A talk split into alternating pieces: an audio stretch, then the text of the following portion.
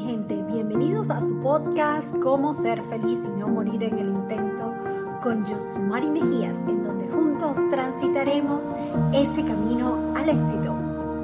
Su servidora Josmari Mejías, sí, asesora de viajes y negocios, coach de liderazgo y de alto rendimiento y yo hablándoles acerca de un tema espectacular. Así creo que este tema nos, nos importa a todos, ¿no? Es con algo que lidiamos todos los días y tiene que ver con la ansiedad. Un viaje hacia tu potencial interior, porque yo creo que para poder nosotros reflejar allá afuera o tener materialmente lo que nosotros queremos, tenemos que ir primero ese viaje interno, ¿verdad? Ver qué nos está sucediendo a cada uno de nosotros, dentro de nosotros, dentro de nuestro corazón, dentro de nuestra mente para poder reflejarlo afuera. Nosotros vivimos en un mundo en que podemos crear todo aquello en lo cual nosotros creemos. Y entonces, por eso viene este tema el día de hoy. Viene, vengo hablando acerca de la ansiedad porque yo creo que es un tema que a mí me ha afectado también, no creas que no, yo como ser humano, porque todos somos seres humanos y yo creo que todos tenemos algo que nos da ansiedad, nos da miedo, nos da terror, no, no, nos impide seguir adelante y tener esperanza, sentir amor, sentir que las cosas pueden salir de alguna manera súper bien. Y bueno, gracias a eso de la ansiedad y ese miedo que nosotros muchas veces tenemos, recuerdo que hace año y medio, dos años aproximadamente, salió mi podcast de cómo ser feliz y no morir en el intento, porque es lo que todos tratamos de hacer todos los días, intentar ser feliz, dar lo mejor de cada uno de nosotros, buscar esa felicidad, aunque se vea por allá en la luna lejísimos, pero y si no la consigues, bueno, lo estás intentando, estás haciendo lo mejor de ti, ¿verdad?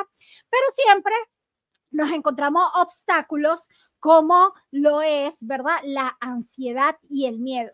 ¿Y qué es ansiedad? Es sentir algo que nosotros tenemos por aquí adentro. A veces sentimos esas cosas en el estómago que no nos deja comer, no nos deja dormir, nos hace sentir de que no existe futuro, que no existe esperanza, que no existe ese, eso, eso, eso esa visión que tú quieres tener. Y a veces, mi gente, muchas de las personas que sufren de ansiedad se quedan ahí pegados y no salen de esa circunstancia o de esa situación en donde están. Y entonces no buscan ayuda. ¿Y qué sucede? Pierden la esperanza. Y entonces por eso hay mucha gente que hoy en día hay tantos suicidios alrededor del mundo en todas partes del mundo. No te estoy hablando solamente en este país, en donde tú te encuentres. Siempre conoces a alguien que por más millonario, por más dinero que tenga y por más bien que tú veas que se ve y tú dices, wow, esa persona cometió suicidio y tú ni siquiera te diste cuenta qué le estaba pasando. O sea, ¿por qué si lo tiene todo? Yo conozco gente que lo tiene todo y es infeliz porque esa ansiedad precisamente no los deja tranquilos. ¿Cuántas veces nosotros nos levantamos en la mañana y estamos como desesperados? Esperados y sentimos que no tenemos rumbo y no tenemos claridad, porque sentimos que estamos trabajando todos los días y haciendo lo que necesitamos hacer para tener un mejor futuro, para llevar el pan a nuestra mesa y a veces sentimos que no es suficiente y que no estamos obteniendo los resultados y caemos en ansiedad, caemos en depresión. Y yo pensaba que eso no existía y me van a perdonar mi ignorancia, pero cuando yo estaba en Venezuela, yo, esos paradigmas mentales que uno tiene, ¿verdad? En que, ay, muchacho, estás triste, bueno, muchacho, bobo, póngase usted y vaya, vaya a hacer algo que lo haga feliz, ¿verdad? Porque eso es lo que nos decían nuestros padres. Recuerdo que también cuando yo llego aquí, ay, el bullying en todas partes y eso hace que la gente se sienta ansiosa también y deprimida. Pero en mi país era, ay, no, esta persona se está metiendo conmigo, está hablando mal de mí o te estaba haciendo algo y nosotros, nuestra cultura latina, latinoamericana, nos dice, bueno, eso no tiene nada que ver. O sea, como que no le prestamos atención, pero a la larga, mi gente, podemos ver que tiene diferentes resultados e implicaciones y nos afecta a nuestra vida como adultos. Entonces, fíjense, hoy, hablando de la ansiedad, este, quiero darle cuatro herramientas que les van a permitir a ustedes, de la misma manera que me ha permitido a mí, pues salir de ese estado de depresión o en que tú te sientes atado y que ves que no puedes tener los resultados y no puedes hacer nada. Lo primero que nosotros tenemos que hacer, miren, yo siento que nosotros podemos controlar a qué nosotros le ponemos nuestra atención. Y te lo voy a decir tan fácil. Una de las maneras de lidiar con la ansiedad es controlar a lo cual yo le presto atención. Imagínate tú, en un mundo como el de hoy, en el cual todos nos levantamos sin excepción y lo primero que hacemos es agarrar el teléfono, ¿verdad? Y empezar a ver las redes sociales y empezamos a prestarle atención a todo lo que la gente postea. Y las redes sociales es muy bonita. La gente que está en el Instagram postea fotos felices de la vida. En el Facebook también tú ves puras caras felices, pero tú no sabes la gotera que está cayendo en la casa de esa persona, así como decimos en mi país. Tú no lo sabes. Entonces empezamos nosotros a compararnos con esa persona, con los éxitos que han tenido y empiezas tú a decir por qué ella lo tiene y por qué yo no, por qué él tiene, se ve más bonito y yo no, porque este tiene la pareja ideal y yo no. Y empiezas a ver el éxito que tiene esa persona y tú dices, wow, yo no. Y te estás comparando. ¿Y qué sucede? Entonces es ahí cuando empieza la ansiedad ok, ¿cómo hago para parecerme más a esa persona? ¿Qué es lo que tengo que hacer para yo verme mejor? Porque esa persona se compró el vehículo, el carro, porque esto tiene unos hijos que le hacen caso y los míos no, ¿verdad? Y entonces empiezas tú a lidiar con la ansiedad. Entonces, si tú empiezas a controlar lo que tú estás viendo, si tú empiezas a controlar lo que, cual, aquello que tú le pones atención, ya tú te vas a dar cuenta que tú eres la persona en control de tus emociones. Mire, yo trabajo para una empresa en donde tengo atención al cliente una de las cosas que nosotros estamos implementando hoy en día es que las, eh, las personas pasen de tener una membresía física a tenerla en el app, en una aplicación en el celular. Y es increíble cómo yo me doy cuenta de que cada día hay más personas allá afuera que me dicen, no quiero saber de apps, no quiero tener la aplicación en el celular, no estoy utilizando el celular, no quiero, o sea, empiezan a decir, bueno, te doy mi correo y en estos días una persona me decía, no, yo no uso celular para nada. Yo trato de todo lo que tengo que hacer, lo hago desde la computadora. Y si tengo que comunicarme con alguien, saco un celular de esos viejísimos, de esos que tú los hablabas, así tal cual. Y yo decía, bueno, pero esta persona está en hace 10 años atrás. Pero me dejó una gran lección, porque ella me decía, si yo tengo que ir a, a, a ver tengo que ir a algún lugar, yo no uso el GPS del celular, yo lo veo en el mapa, pero yo no quiero que el celular controle mi vida. Y eso fue el tomar control. Fíjense ustedes, tomar control de su vida y decir, yo voy a dejar esto a un lado, no importa lo que la sociedad diga, no importa lo que esté pasando allá afuera, yo voy a tomar el control. ¿A qué le pongo mi atención? Y yo te invito a ti que lo hagas, porque a mí también me ha pasado. Yo recuerdo yo tengo 20 mil eh, eh, eh, apps en mi teléfono y tengo una que se llama Snapchat en, Latinoamérica nosotros casi que no lo usamos, pero es una app que se usa aquí, aquí muchísimo. Y entonces yo me pegaba en el, en el Snapchat y yo decía, no puede ser, borro la aplicación de mi celular, no voy a tener Snapchat. Entonces, si ustedes me van a buscar en Snapchat, saben que no tengo. Me tienen que buscar por el Instagram, por arroba Yosmari Vejías, por el Facebook, Yosmari Vejías, LinkedIn, en todas esas aplicaciones, ¿verdad? Porque a veces no tengo tiempo. ¿No les pasa? Entonces, bueno, yo enfoco mi atención en aquello que quiero, pues, prestar atención, es que quiero tener resultados, ¿verdad? Entonces, no solamente les ha pasado a ustedes, a mí también me pasa, pero entonces es controlar aquello en lo cual yo le pongo la atención. La segunda manera en la cual nosotros podemos controlar la ansiedad es ser agradecidos. Imagínate tú que tú te pares un momento y tú estés tan ansioso porque quieres tener algo y no lo has tenido, porque quieres tener el empleo de tus sueños y no lo has tenido, porque quieres que te sumenten el salario y no has podido alcanzar eso, porque el dinero no te alcanza, porque sientes que todos los días trabajas 10, 14, 15, 16 horas. Nosotros que somos inmigrantes en este país nos conseguimos dos, tres, cuatro trabajos y eso, mi gente, nos da ansiedad. Pero ¿qué tal si hoy tú te paras un momento? Si estás manejando, no lo vayas a hacer. Pero si tú estás en tu casa o en otra parte, cierra los ojos y piensa tres cosas en las cuales tú te sientas agradecido el día de hoy.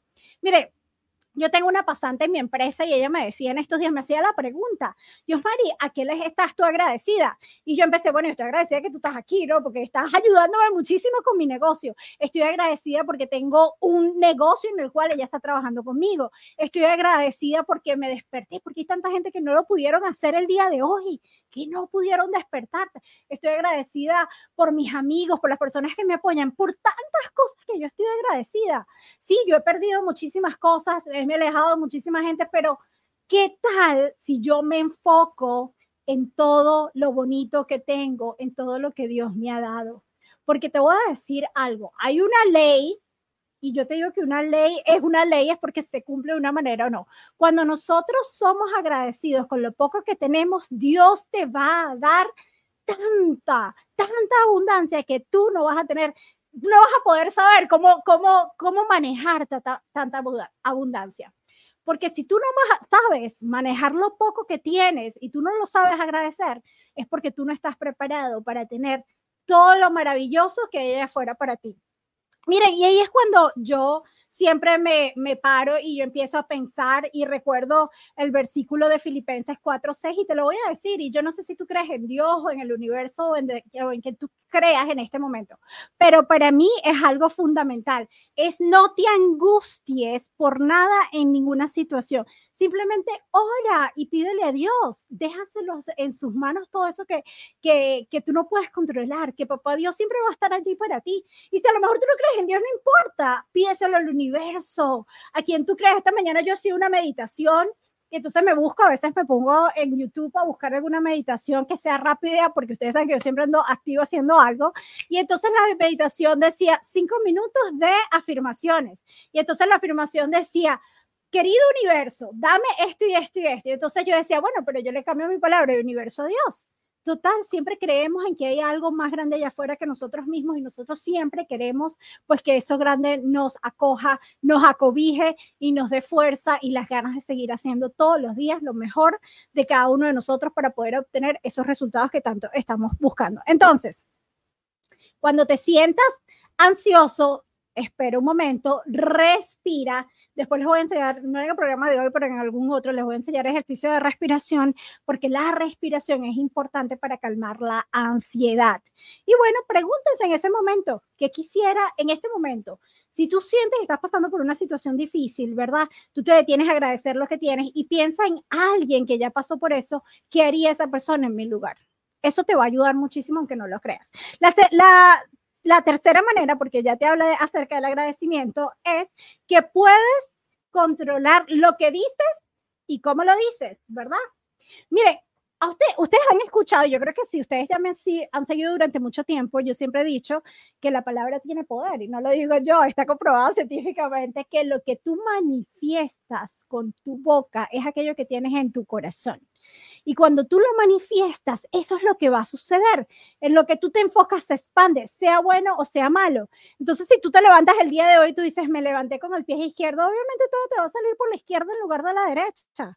Entonces, estas frases que nosotros colocamos en nuestra boca, cómo lo decimos y la manera en que lo hacemos, a quién se lo decimos, eso es lo que nosotros, nosotros estamos trayendo a nuestras vidas.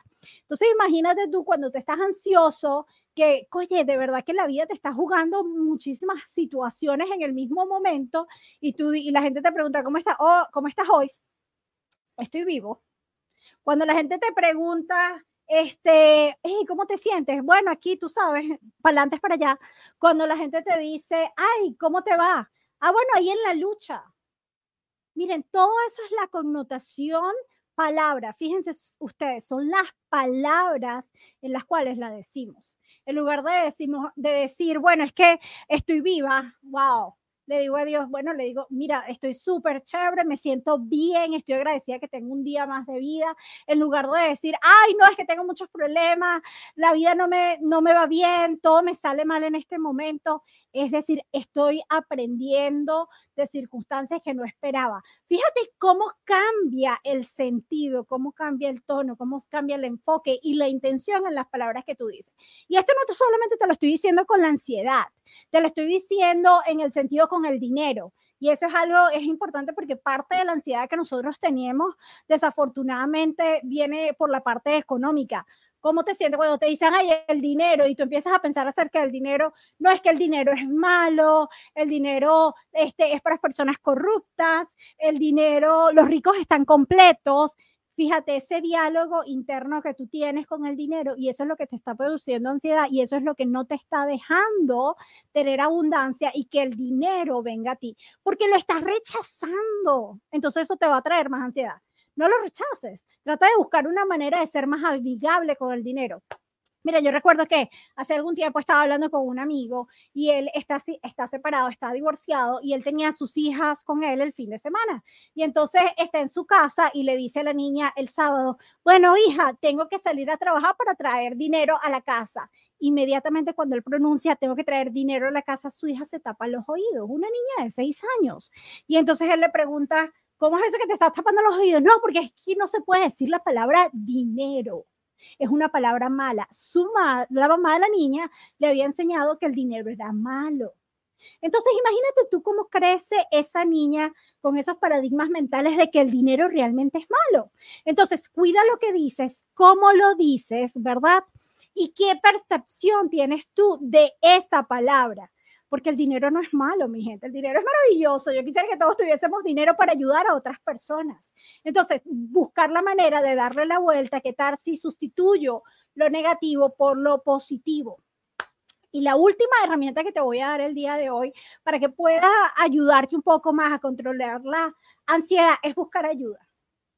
Es buscar ayuda. Miren, yo no soy psicóloga ni nada por el estilo, yo soy eh, simplemente una persona que ha estudiado de herramientas, que gracias a Dios y que toda mi vida profesional he tenido la oportunidad de formarme como líder. Y bueno, aquellas personas como yo que, bueno, que siempre hemos querido mejorar y crecer todos los días porque siento que el crecimiento profesional, el crecimiento personal debe ser parte de nuestro día a día.